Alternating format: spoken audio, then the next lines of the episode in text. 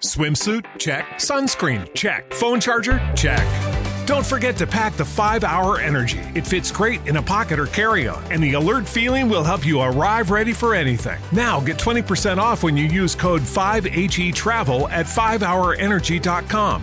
Expires April 30th. One time use only, not valid with other discounts. Remember, visit 5hourenergy.com and use code 5HE Travel to save 20%.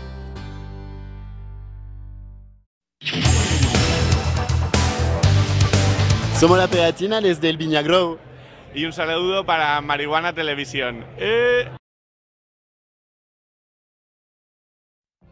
What if you could have a career where the opportunities are as vast as our nation, where it's not about mission statements, but a shared mission?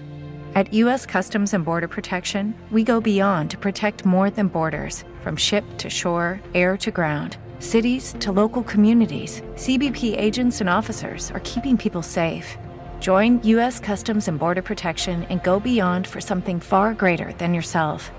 Learn more at cbp.gov/careers.